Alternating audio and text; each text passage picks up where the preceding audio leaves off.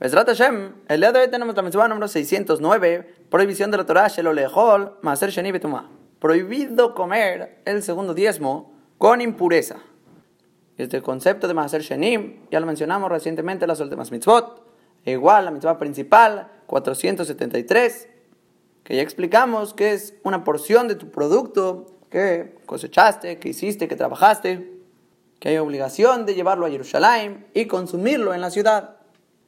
Y la persona siempre tiene dos opciones. Puedes llevar las frutas, llevar tu producto, la cosecha a Jerusalén y ahí consumirlo. O puedes redimir esta santidad de las frutas a monedas. Y estas monedas tienen la kedusha que tienes que gastarlas en Jerusalén en alimento o bebida.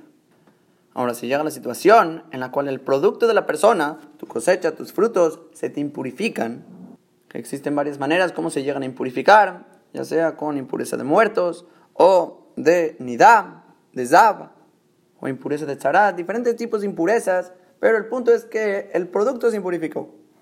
¿Qué se tiene que hacer? Tienes que redimir la kedushá de este producto impuro en dinero, a la fuerza. Porque si la persona toma este producto, lo lleva a Yerushalayim y lo consume ahí con impureza, traspasa esta prohibición de la Torah. sheni Prohibido comer este maser sheni con impureza. O también una segunda manera de traspasar la prohibición es si la persona misma, él se impurificó y está comiendo Maser Sheni con impureza. También se puede traspasar de esta manera. Y se aprende del pasú que mencionamos, las últimas mitzvot, del Bidú y Maser, donde la persona confiesa que ya exterminó, ya sacó todos los Maserot de su casa. Una de las cosas que la persona confiesa es, Veloviarti mi menu betame. No lo exterminé de mí, o sea, no me lo comí, no lo consumí con impureza. Ya sea que el producto esté impuro o tú estés impuro, de cualquier manera sería prohibición, porque la Torah dice que en la confesión decimos que no exterminé este producto con impureza, que se puede inferir que si sí lo exterminaste con impureza, lo consumiste con impureza, traspasa la prohibición. Ahora, el motivo de la mitzvah, obviamente, es alejar la impureza, que la impureza esté lejos de nosotros.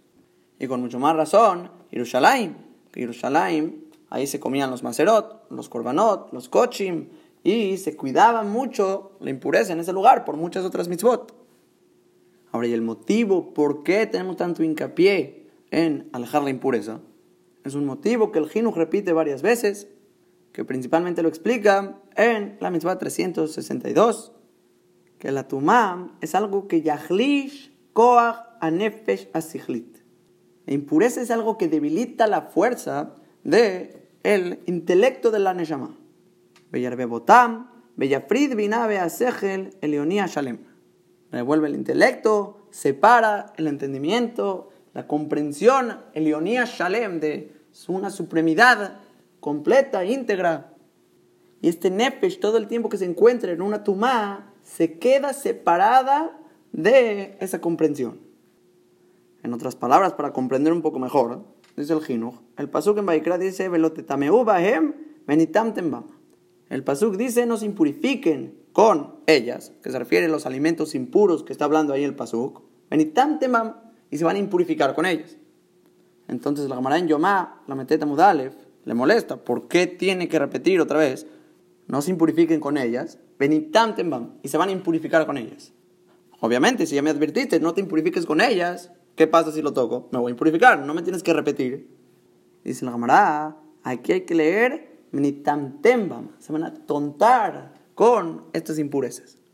Lo que la impureza hace es atonta, atonta a la persona, no lo deja entender, comprender la espiritualidad. Y es básicamente una barrera de impureza que te separa en tu conexión con Boreolam. ¿Quieres decirte filá con Kabaná, conectarte con Boreolam? No puedes. Hay una barrera de impureza que frena tu tefilot. Quieres tratar de estudiar Torah, entender la Gemara, entender el Tosfot.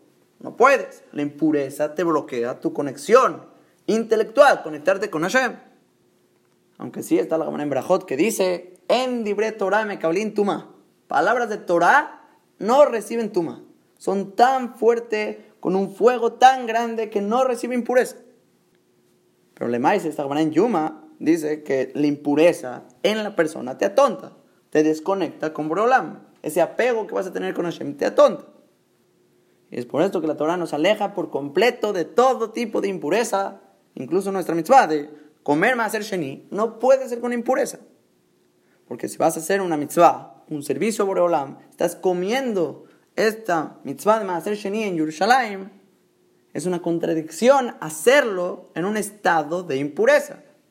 Porque la mitzvah es un servicio a Boreolam, representa una conexión con Hashem, un debikuta a Hashem, y la impureza es lo contrario es un siluk sacar a Boreolam de ti, una separación de tu nefesh asichli con el entendimiento de la Torah de las mitzvot.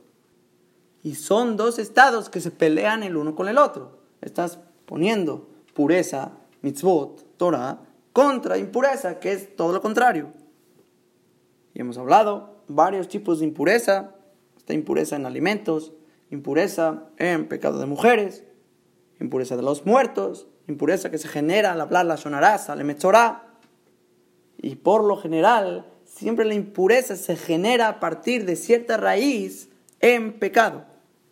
Ya que la saberot es lo que genera el siluka shina, que se vaya la shina de este mundo, que se aparte la conexión y el apego a Boreolam. Y entre más la persona se cuida de siempre conservarse en pureza, en Tahara, en Kedushah, toda su abodá, todos sus servicios, sus mitzvot, su Torah es mucho, mucho más íntegra. Boreolam reposa en él. Las mitzvot lo elevan mucho, mucho más. Porque no tiene esta barrera y esta separación de Tumá entre él con su conexión a Hashem. Y es un fundamento, Pashut, que la Torah en esta mitzvah te aleja de la impureza, ya que por definición la impureza te aleja de Boreolam.